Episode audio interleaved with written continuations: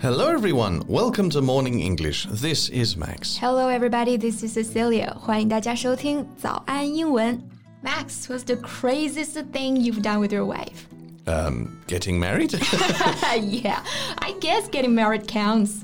我对另一半的想象有一个很重要的点，就是可以一起去做一些疯狂的事情。what kind of crazy things? People end up in jail when they are too crazy, you know? no, no, not like Bonnie and Clyde kind of crazy. 我不是要去当雌雄大盗啊. It's more like 张馨予 and Liang Hong kind of crazy. Oh, the couple who traveled around the world. Can you name some crazy things that they have done? Well, they have traveled through Somalia, wandered at the irradiated ghost city in Ukraine, shivered at the coldest place in the northern hemisphere and sweltered near one of the world's most active volcanoes. Wow, that's crazy indeed. Today, we're going to talk about this amazing couple and the story of their legendary life. 在节目的开始，给大家送一个福利。今天给大家限量送出十个我们早安英文王牌会员课程的七天免费体验权限，两千多节早安英文会员课程以及每天一场的中外教直播课，通通可以无限畅听。体验链接放在我们本期节目的 show notes 里面了，请大家自行领取，先到先得。 People might want to know what drove them to make such a decision at the beginning. It's such a big decision, you know to leave everything behind and explore the world. 嗯，leave behind 这个短语呢，是指留下某事、抛下某事，就是说这对夫妻把一切都抛在身后了。Well, a lot of people talk about it, like one day I'll do this, one day I'll do that, but the day never came and they never really stepped out their comfort zone. Right. A comfort zone is a situation or position in which a person feels secure, comfortable, or in control. 嗯，也就是我们现在常常会提到的一个词啊，舒适圈。现在不是很多人都提倡要走出舒适圈吗？Well, I think this couple really did step out their comfort zone because they were pretty wealthy at that time. Hmm, lucky them. yeah. Well, such a journey requires money. Many people thought they were born into wealth. In fact, they were childhood sweethearts, growing up in families of oil workers in Beijing. Childhood sweetheart 就是我们说的青梅竹马，也就是说这种从小长在一起、两小无猜的恋人。And the two childhood sweethearts later started to run a successful business together. Mm. While they were making a fortune in their own business, they gradually got fed up over the successful lifestyle of luxury hotels and frequent flights. Then came the catastrophe of Wenchuan earthquake. As a rescue volunteer, Zhang witnessed many family tragedies. He realized that life is fragile and he had wasted too much time. That's when the couple made their mind up to find out the real value and meaning of life in their own actions. As the husband said, the most important thing in life is to experience all kinds of things and see the way all kinds of people live.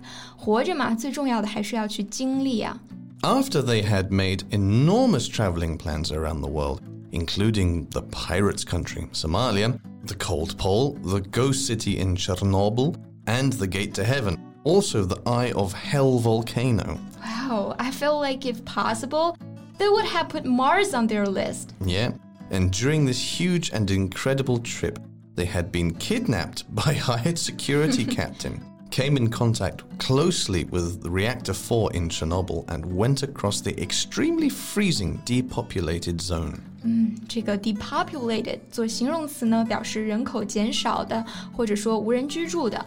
Zone 表示区域，那合起来 depopulated zone 就是指我们说的无人区。也就是说，在这个旅途当中啊，他们被保安队长绑架过，近距离的接触过切尔诺贝利的四号反应堆，还穿越过极寒的无人区。And they recorded most of their travels on social media mainly on Weibo and WeChat. Yeah, they regularly release pictures throughout their trip, with their followers often in awe of the majestic natural beauty. 他们发的一些照片记录了他们的沿途风景，这种自然之美的震慑力啊，透过照片都能让人心驰神往，甚至心生敬畏。那敬畏我们用 in awe of 这个短语来表达，somebody be in awe of somebody something。 However, their money has not always eased the journey.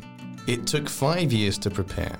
He learned to swim, drive, sail, and master various vehicles. He also spent six months in library studying the oceans, climates, and life saving.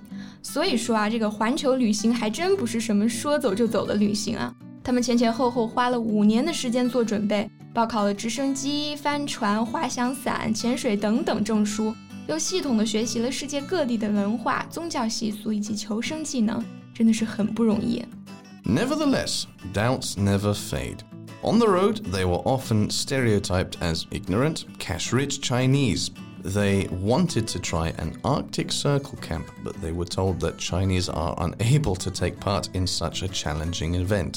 就是人家会对中国游客有这种刻板印象嘛， 就会觉得你是这种傻呵呵的土豪啊，除了钱啥都不行。Even Chinese people were dismissive. A marine expert in Beijing, after reading their plan to sail across the Bering Strait, said, They will die there. Dismissive 这个形容词呢，就是指轻蔑的、不屑一顾的。那后面用介词 of 来引导要加的对象。 For example, the president was dismissive of critics and opponents alike. Sometimes they shook with rage at such humiliations, but they were also prompted to continue. 嗯，俗话说得好啊，知耻而后勇嘛。那这种羞辱啊，反而有的时候能够激励人继续前进。激励或者说促使，我们用 prompt 这个动词，prompt somebody to do something。 in a way, this proves that China is still an alien country in distant corners of the increasingly interconnected world. Zhang remembers one foreigner asking him, Why don't Chinese men wear pigtails anymore?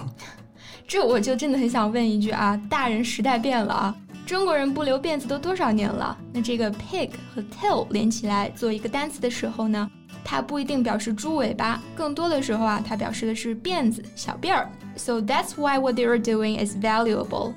By building friendships with foreigners, they help them understand China better. So, what is the part of their story that touched you most? Mm, I guess it's the love between the husband and wife. Just as the poem quoted by German Chancellor Angela Merkel as a good wish for them. The experience made us learn that love does not mean to look at each other, but to look in the same direction. Yeah, that's beautiful. Supported by this love, they made history. They had done what no other person in China had previously attempted to do.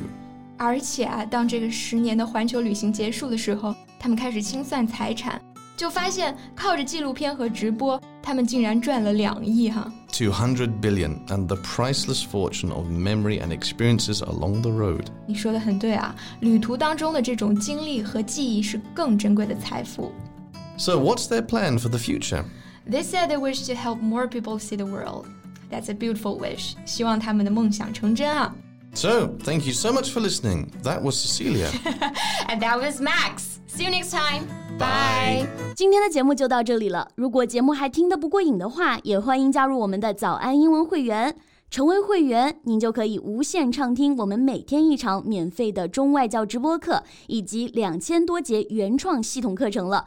今天我们限量送出十个七天免费试听权限，试听链接放在我们本期节目的 show notes 里了，请大家自行领取，先到先得。This podcast is from Morning English. 学口语就来早安英文。